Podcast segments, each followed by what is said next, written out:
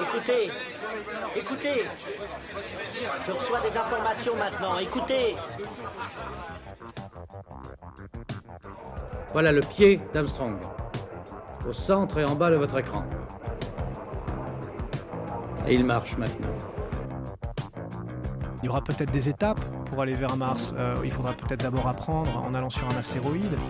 Corben, mon ange, qu'est-ce que tu m'as fait là? Euh, Houston, on a un problème. Tu veux dire qu'on est dans un programme informatique Est-ce vraiment si invraisemblable And you'll see why 1984 won't be like 1984.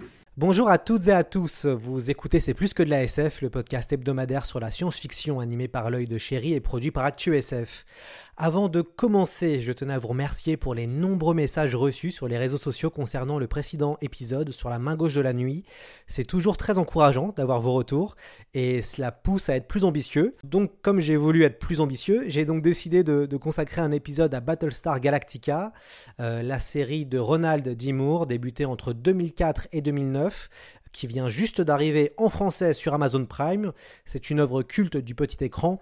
Battlestar Galactica narre la guerre entre les robots Silence et l'humanité.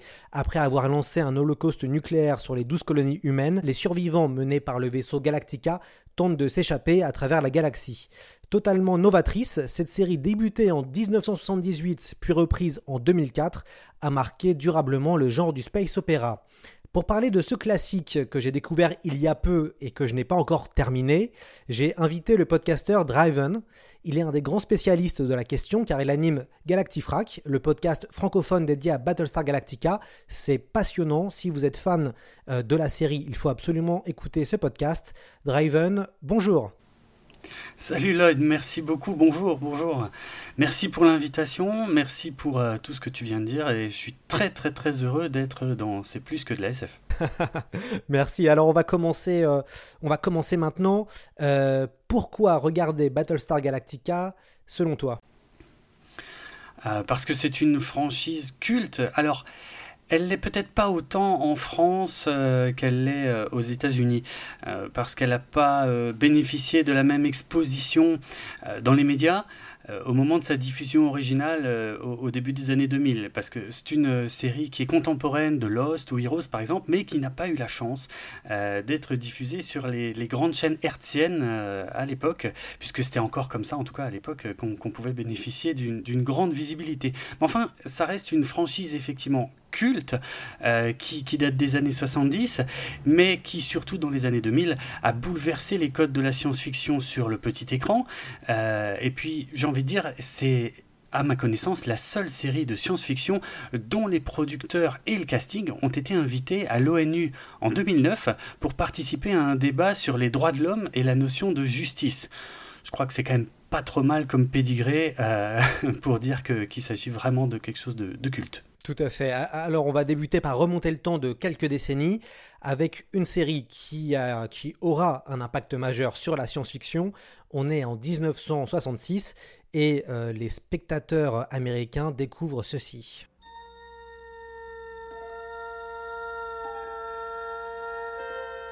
Space, a final frontier. Alors vous l'avez sûrement, euh, sûrement euh, reconnu, hein, c'est le générique, le début du générique de Star Trek, série conçue par Gene Roddenberry. Euh, cette série va inspirer Glenn A. Larson. Pour ceux qui ne le connaissent pas, il a créé des œuvres cultes comme Magnum, K2000, et en 1967, il a déjà des idées pour Galactica. Est-ce que vous pouvez nous parler du pitch euh, qu'a eu Glenn A. Larson à ce moment-là Oui, il a envie d'explorer euh, certaines thématiques, il a envie de parler des origines de l'humanité, mais qu'il aimerait déplacer dans l'espace.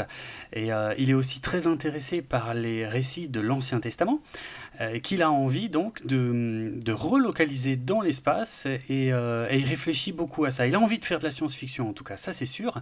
Et il va concevoir une série avec un de départ. Alors une série qui devait s'appeler Adam's Ark, donc l'arche d'Adam, donc euh, quelque chose de déjà très influencé par euh, la religion puisque euh, Glenn Larson est un mormon. Et euh, son idée de départ, c'était de, raconter l'histoire d'un milliardaire qui réunit autour de lui les, plus grandes personnalités de la Terre, on va dire euh, dans leurs domaines respectifs, des sportifs, des scientifiques, euh, des personnalités politiques, enfin voilà, tout ce qu'on peut imaginer de ce genre. Il les réunit au sein d'un grand immeuble qui se révèle en vérité être une fusée qui va s'envoler dans l'espace juste avant la destruction totale de la Terre.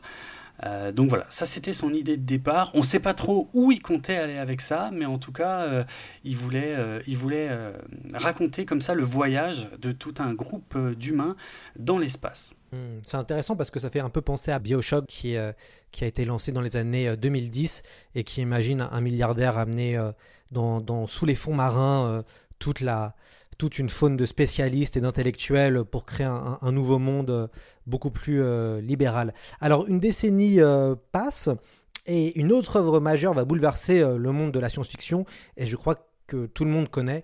Allez, on, va refaire un petit blind test.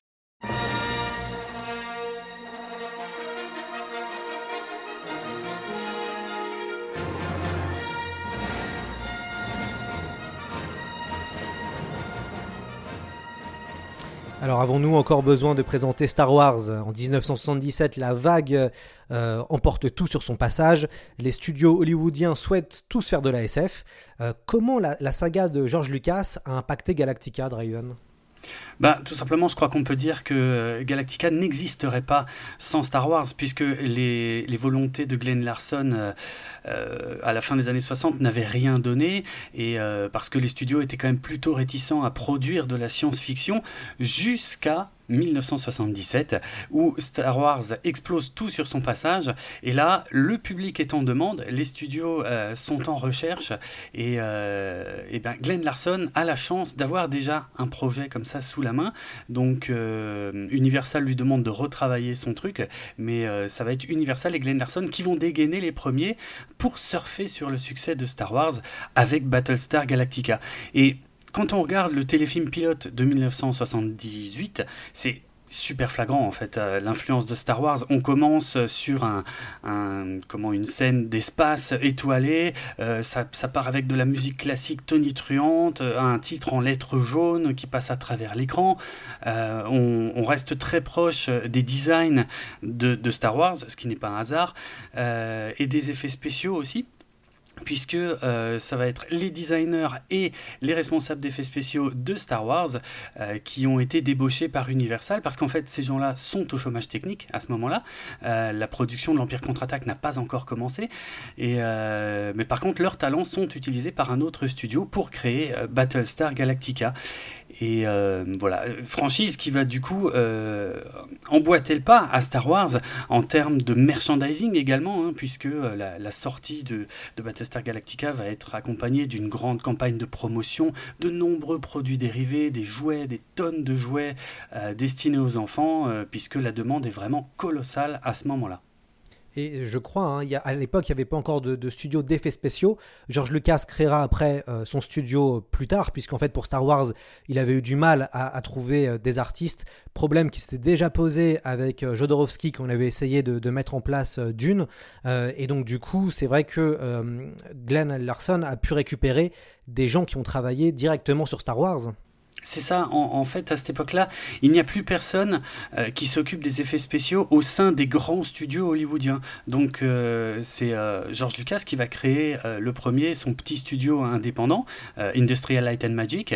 Mais effectivement, ça coûte tellement cher, ça lui a coûté tellement cher que, dans un premier temps, il est bien content de pouvoir utiliser les connaissances et les nouvelles techniques développées par ce petit studio pour les mettre au service d'autres studios.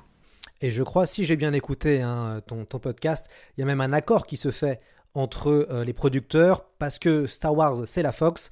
Euh, et donc, ils font un accord, ils font un deal pour éviter peut-être trop de ressemblances. Absolument.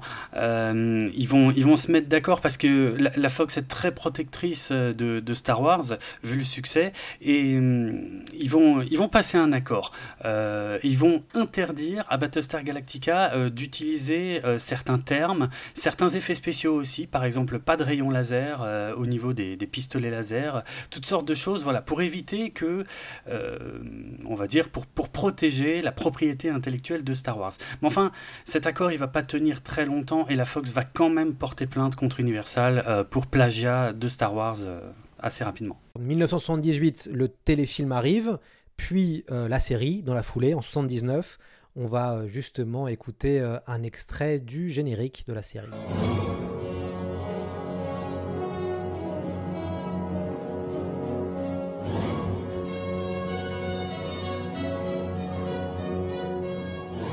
Voilà, donc c'était un extrait de la, de, la musique, du thème majeur de, Battlestar Galactica. Souvent, en fait, on dit Galactica pour la première série et Battlestar Galactica pour la seconde. Oui, c'est vrai. En France, euh, la série originale des années 70 a été retitrée Galactica, juste Galactica. Donc euh, en France, on a tendance à l'appeler juste Galactica, c'est vrai. Mm. C'est ça. Euh, en, quoi la série, donc Galactica, était révolutionnaire pour l'époque? Bien, c'était euh, la production télévisée la plus chère de la fin des années 70, enfin la plus chère de l'histoire de la télévision américaine. Euh, les moyens qui ont été développés étaient à la hauteur, on va dire, du phénomène Star Wars de l'époque. Donc euh, les, la chaîne et les studios ont vraiment déployé d'importants moyens, notamment en ce qui concerne les effets spéciaux, puisqu'ils ont récupéré les équipes, comme je le disais, de, Star Wars. Et, mais ce type d'effets spéciaux étaient révolutionnaires l'année précédente au cinéma. Et en 1978, ils sont révolutionnaires à la télévision. On n'a jamais vu ça. On n'a jamais vu des vaisseaux qui bougent aussi vite, euh, qui peuvent euh, effectuer des manœuvres aussi euh, complexes. Alors aujourd'hui, ça peut paraître un peu, un peu désuet, évidemment, mais, mais pour l'époque, c'est complètement dingue. Et. Et voilà, Universal va vraiment mettre les moyens pour produire un, blockbuster télévisé. Euh, bon, le problème, c'est que ça va aussi se retourner contre la série, puisque au final, elle va être annulée à cause de, son coût. C'est une série qui est regardée, hein, qui, est, qui suivie, qui a du succès, euh, mais euh, qui finit par coûter trop cher et qui va être annulée très rapidement au bout d'une saison, même pas tout à fait achevée, à cause de ses coûts. Et le scénario de Galactica est d'ailleurs plutôt similaire à celui de Battlestar Galactica. Donc je l'ai un peu introduit au, début du podcast, mhm. qui raconte la, fuite des, survivants de l'humanité euh, face aux, Silence qui les ont détruits. Oui, euh, c'est-à-dire que le, le projet euh, va, comment dire, plus ou moins survivre dans la mémoire collective des fans pendant quelques temps. Euh, et puis on va arriver tout doucement au début des années 2000 où le, projet va renaître. Il y, a, eu des tentatives hein, avant ça, mais qui n'ont jamais, euh, jamais rien donné. Euh, le projet va renaître avec comme un, reboot en fait, un remake. Donc on, on, repart sur les mêmes bases, mais on reprend tout à zéro. C'est pas la suite. Ce qui a déçu d'ailleurs beaucoup de fans à l'époque. Euh, mais c'est intéressant, je pense que c'est ça qui a donné toute son ampleur à la série moderne, en fait. C'était de repartir sur les mêmes bases, mais de les explorer différemment. C'est ça. Oui, parce que euh, finalement, la, première série euh, donc de 78-79, il n'y a que 24 épisodes et il faut attendre les années 2000 pour avoir déjà un téléfilm, puis après un pur reboot avec 4 saisons et même une série spin-off nommée Caprica. Euh, d'ailleurs, est-ce que vous pouvez nous raconter qu'est-ce qui a motivé euh, le showrunner Ronald D. Moore euh, de faire ce reboot? Alors, lui, il a été contacté parce qu'il avait de l'expérience euh, en termes de science-fiction et en termes de production télévisée. Euh, c'est pas lui qui a pris la décision de relancer euh, Galactica, c'était Universal, les différents producteurs, mais on a fait appel à, Ron Moore parce que voilà, il avait une certaine forme d'expérience, notamment sur Star Trek justement. Il avait bossé sur Star Trek La Nouvelle Génération, sur Star Trek Deep Space Nine et sur Star Trek Voyager. Et ce qui est intéressant, et peut-être euh, inattendu à ce moment-là, c'est que euh, Ronald D. A fait un constat en ce qui concerne euh, la science-fiction, la télévision américaine. Il trouve que toutes les séries de science-fiction se ressemblent. Et lui-même, il a vécu beaucoup de frustration en travaillant sur, Star Trek, puisqu'il voulait parfois aborder certaines thématiques ou développer certains arcs narratifs, et on lui disait, ah non, ça, on peut pas faire dans Star Trek.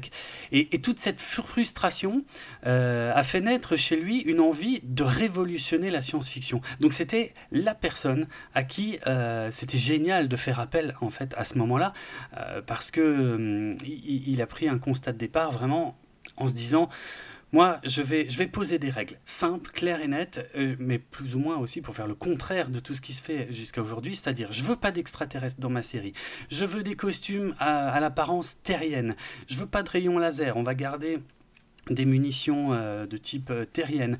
On va essayer de respecter les lois de la physique aussi dans l'espace ce qui n'est pas, ce qui n'est généralement pas le cas hein, dans, dans, le space opéra. Alors Battlestar Galactica n'est pas la série qui, qui, euh, qui, respecte, on va dire, à 100% la physique, mais c'est quand même peut-être la série qui le respecte le plus. Euh, et puis aussi, il va donner un aspect euh, docu-vérité euh, à sa série avec une caméra à l'épaule, un peu tremblante, un peu voilà, mais qui, qui nous permet d'être constamment au cœur de l'action. Et tout ça, ce sont des choses qu'on ne faisait pas euh, dans le domaine de la science-fiction à la télévision. On pense à, des séries euh, comme Babylon 5, comme euh, Stargate, ou encore comme Farscape, qui était aussi au début des années 2000, fin des années 90, je crois, qui était un peu les, grandes, les grandes séries en fait de, l'époque. La, relation, elle fut compliquée d'ailleurs entre Ronald D. Moore et Glenn Larson, le, créateur originel, celui qui avait inventé tout. C'était pas évident, de, ils n'ont pas, pas vraiment réussi à travailler ensemble, je crois. Non, tout à fait. Euh, Glenn Larson euh, n'a pas été impliqué en, fait dans ce reboot et, euh, il n'en était pas très heureux. Et quand il a appris les différents changements que, Ron Moore voulait apporter à son univers, il n'en était pas content du tout. Euh, mais par contre, euh, il faut dire que Glenn Larson était quelqu'un d'assez particulier, hein, qui était euh, pas toujours facile, mais il, a voulu, se manifester, il a voulu manifester peut-être aussi son mécontentement en, en, étant crédité, il a voulu être crédité comme scénariste du reboot, chose avec laquelle Ron Moore n'était pas d'accord, puisqu'il n'avait pas du tout travaillé sur le reboot. Mais c'est vrai que l'histoire originale était bien celle de Glenn Larson. Donc Glenn Larson a contacté euh, euh, la guilde des scénaristes pour, euh, pour, en faire en sorte d'avoir son nom au générique, sauf que il ne voulait pas apparaître sous son vrai nom au générique. Ce qui a beaucoup frustré Ron Moore, parce qu'au final Ron Moore était d'accord pour que Glenn Larson soit crédité, évidemment.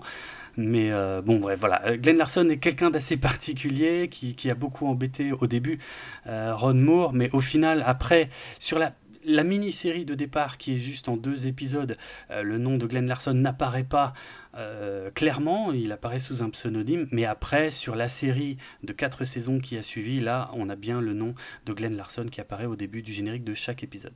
D'ailleurs, quand la mini-série, donc de deux épisodes d'une heure trente environ, euh, débute, je crois qu'elle commence en 2002 ou en 2003. 2003 oui. Comment elle, finalement, elle s'inscrit dans une logique post-11 septembre?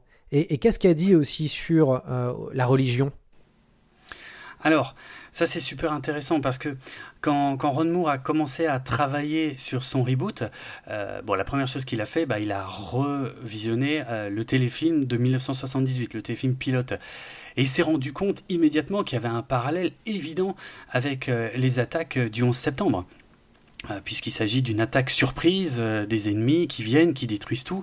Et euh, donc il a, il a commencé à construire sa série comme ça, comme, euh, comme euh, une façon de raconter une gestion de crise après, euh, après ce type d'événement dévastateur.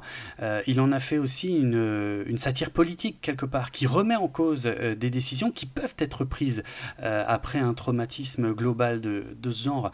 Et, et, bien sûr, pour ça, il va aussi aller explorer des extrêmes, parfois des extrêmes politiques, des extrêmes religieux, ou, ou même des extrêmes tout simplement humains.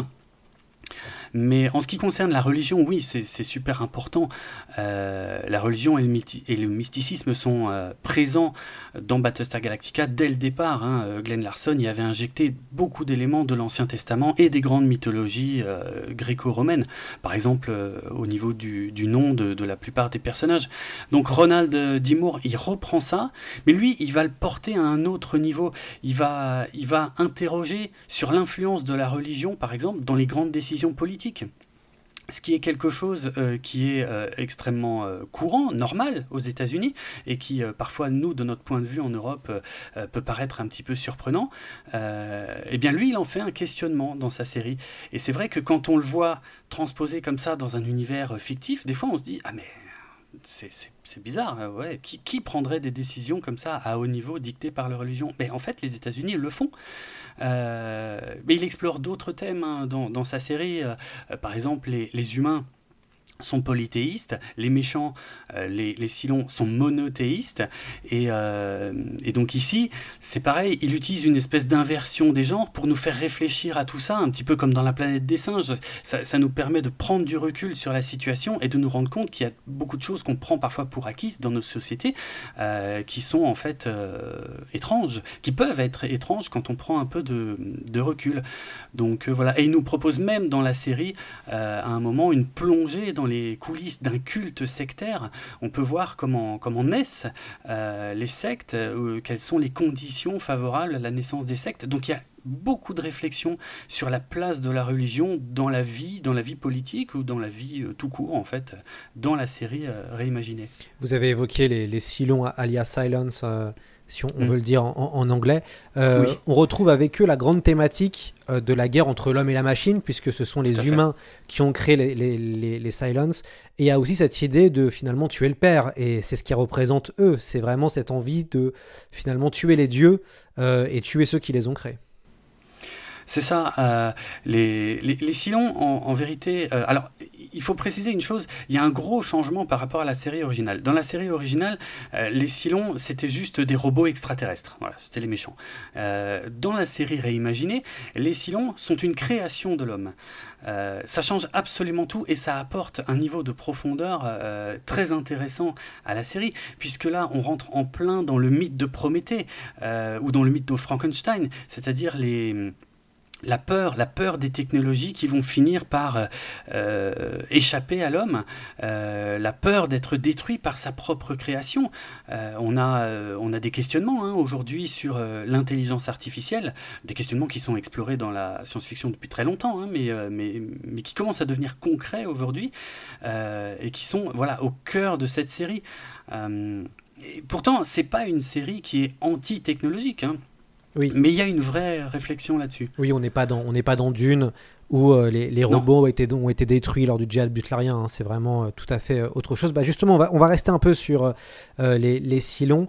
On va parler d'un personnage qui est inoubliable, qui est souvent représenté comme la figure de, de la série. On va juste écouter un, un extrait avec ce personnage. Gaius, I can't die. When this body is destroyed, my memory my consciousness will be transmitted to a new one. I'll just wake up somewhere else in an identical body. You mean there's more out there like you? There are 12 models. I'm number 6. Alors vous avez sûrement euh, reconnu, pour ceux qui ont regardé la série euh, numéro 6, euh, un si long humanisé. Euh, pourquoi ce, ce, per ce personnage euh, incarné par Tricia Helfer est si important euh, finalement? Pourquoi elle est, elle est inoubliable?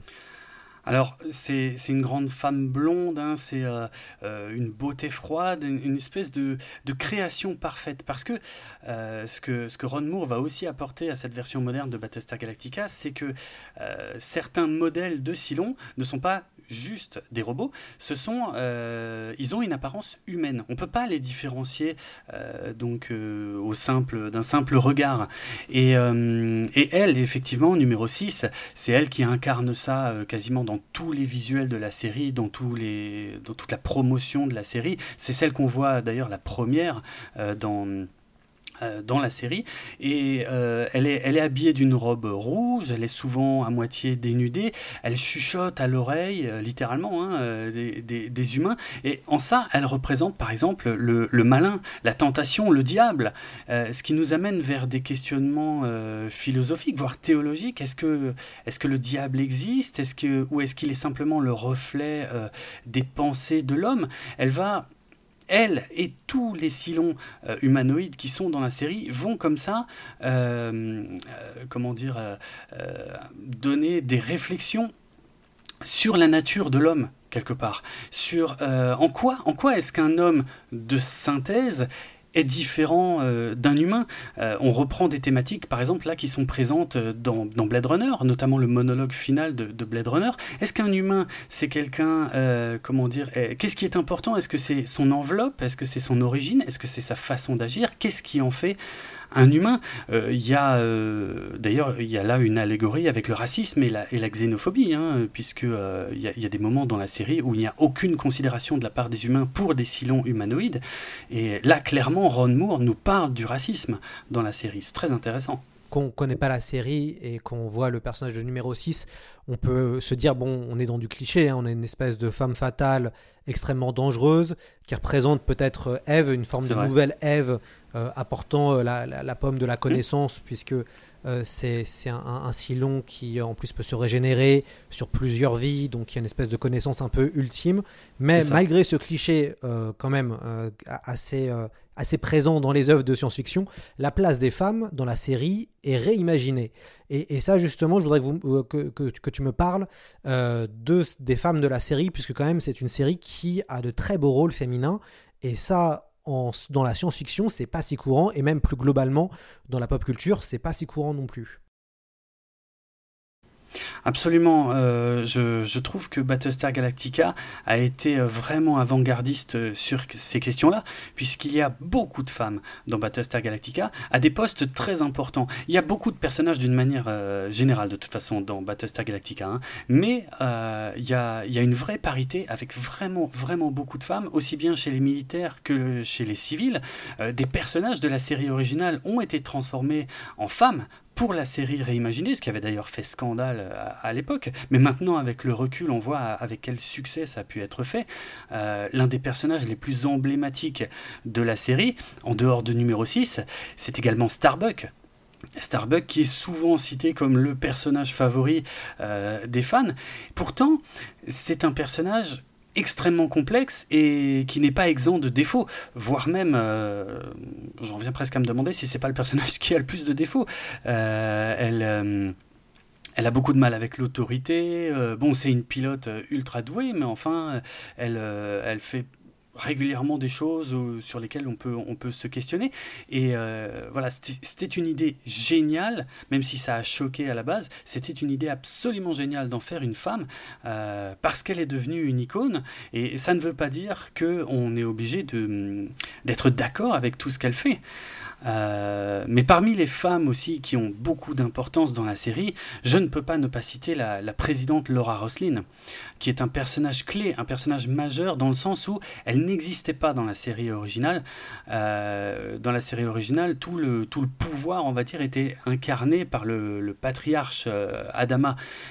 ici, Ron Moore crée un pendant et euh, un pendant très intéressant, euh, puisque euh, au-delà de la gouvernance militaire d'Adama, il y a donc la gouvernance eh bien, politique, civile, qui est incarnée par cette femme qui n'a pas du tout voulu devenir présidente, hein, qui est, qui est aussi bien victime des événements que, que voilà, que, que, la plupart des autres personnages, mais qui va se retrouver à la tête de cette flotte et, et qui va devoir prendre des décisions incroyable, alors qu'elle n'a pas la formation pour ça, elle a pas, euh, euh, mais, mais, mais elle, va, tout de même se révéler un personnage extrêmement intéressant. Et justement, il y a des questionnements très difficiles euh, parfois dans la série qui vont être, qui vont passer par elle et par son personnage. Et c'est voilà, je, trouve que Battlestar Galactica vraiment a, été, oui, avant-gardiste dans, dans, la place accordée aux femmes et dans l'importance accordée aux femmes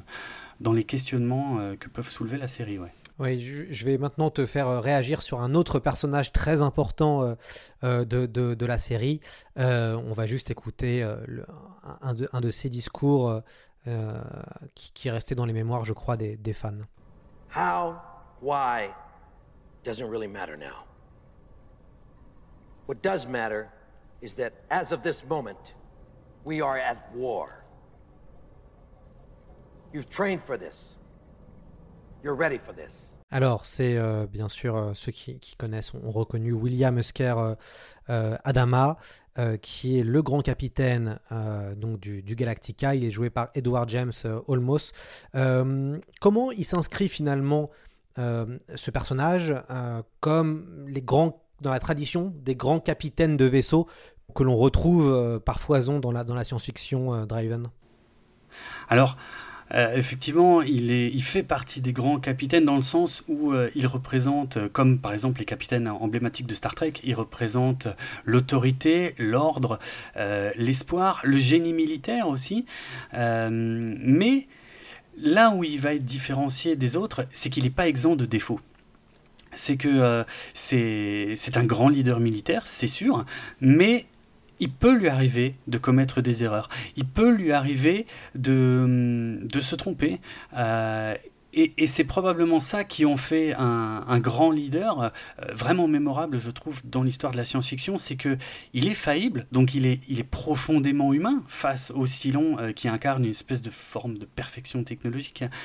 Euh, et il a un charisme hallucinant. Je veux dire, l'interprétation d'Edward James Olmos, elle est, euh, elle a, elle a bluffé absolument tout le monde euh, à l'époque. Euh, c'est, il, était le patriarche aussi bien à l'écran que euh, pendant la production. D'ailleurs, Edward James Olmos a lui-même réalisé pas mal d'épisodes de la série aussi.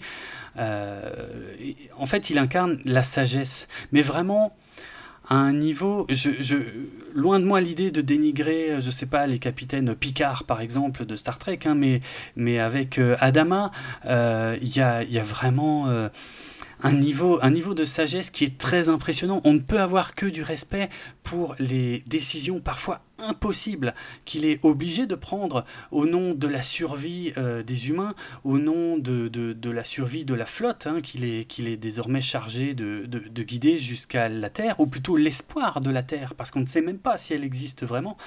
Euh, donc euh, c'est tout ça qui en font un, personnage absolument culte et emblématique et euh, c'est Edward James Olmos qui a beaucoup donné de sa personnalité euh, pour en faire ouais, ce, personnage incroyable, extraordinaire. Mmh, alors on est proche de, de, la fin de l'émission et, pour ma dernière question j'ai envie de te demander en tant que fan Driven puisque tu as créé aussi un podcast hein, sur Galactica, ce qui veut dire que la série t'apporte t'apporte beaucoup. Euh, et j'aimerais savoir, euh, voilà, comment t'es tombé amoureux de cette série et, finalement pourquoi es, tu, es arrivé à, à, même créer un podcast pour en parler? Euh, eh bien, Bon, d'une part parce que euh, je trouvais que la série n'avait pas assez de visibilité chez nous, donc j'étais j'étais dans l'espoir de, on va dire, de propager la bonne parole. Euh, mais, mais ce qui m'a vraiment euh, fait plonger dans cette série quand, quand je l'ai découverte, parce qu'au départ je l'ai juste regardée comme ça, par curiosité. Bon, fan de science-fiction déjà de base, on va dire, hein, mais, mais ce qui m'a fait halluciner, c'est toutes les notions qui sont abordées dans cette série, les notions de responsabilité, les questionnements sur la justice la morale, il y a de véritables débats philosophiques, il y a une profondeur hallucinante dans cette série. Euh, on va même aborder les coulisses de la politique, ce qui est, euh, pour être franc, euh, quelque chose qui au départ ne m'intéresse pas du tout. Mais mais là, dans la série, ça marche. Ça marche parce que c'est une série qui est ancrée dans le réel. En fait, c'est une série qui a eu beaucoup de succès hors euh, du champ des fans habituels de la science-fiction, euh, qui a su toucher euh, du public donc qui était qui n'était pas forcément fan de science-fiction à la base, qui a beaucoup touché le public féminin aussi. Et je pense que c'est parce que on reste à la hauteur des personnages, même si les enjeux sont très importants, on reste toujours à la hauteur des personnages. Et ce ne sont pas des personnages tout blancs ou tout noirs. Je crois que quasiment tous les personnages de la série sont, gris, évoluent dans des zones grises où Parfois, on va être d'accord avec eux, parfois, ils vont nous révolter, euh, parfois, euh, et, et, je parle pas que des méchants, hein, je, parle euh, du côté des gentils aussi. On peut se projeter dans la série, en fait. On peut se projeter dans les situations, dans les personnages, on peut se poser les mêmes questions qu'eux. On peut terminer un épisode en se demandant, et moi, qu'est-ce que j'aurais fait? Qu'est-ce que j'aurais fait à leur place? Je crois que c'est peut-être ça que je retiendrai le, plus à propos de Battlestar Galactica, qui fait que, c'est une série incroyable et, et, assez différente du reste de la science-fiction à la télévision. Ce sera le mot de la fin. Merci beaucoup, euh, Driven, d'être venu euh, euh, nous parler de Battlestar Galactica. On recommande très très fortement ton podcast. si vous êtes fan de Battlestar et même les non-fans qui veulent apprendre des choses sur la série, je vous recommande d'écouter Galactifrac. Il y a des, épisodes vraiment passionnants sur toutes les coulisses et, même des analyses très intéressantes sur les, grands moments de, la, saga. J'espère qu'on vous a donné envie de regarder la série qui est disponible depuis peu en France sur la plateforme Amazon Prime. Euh, pour information, c'est plus que de la SF. Euh, pour information, c'est plus que de la SF souhaite prochainement éditer un magazine book de 192 pages. Euh, nous allons une grosse annonce dans quelques semaines sur ce sujet. Ce MOOC se concentrera sur une œuvre majeure de la science-fiction qui s'est étalée sur plusieurs décennies et qui devrait être adaptée prochainement en série TV. Voilà, ce sera mon indice de la semaine. On conclut ce podcast en musique avec le générique de Battlestar Galactica composé par Beer McCreary. D'ici là, portez-vous bien et à la semaine prochaine.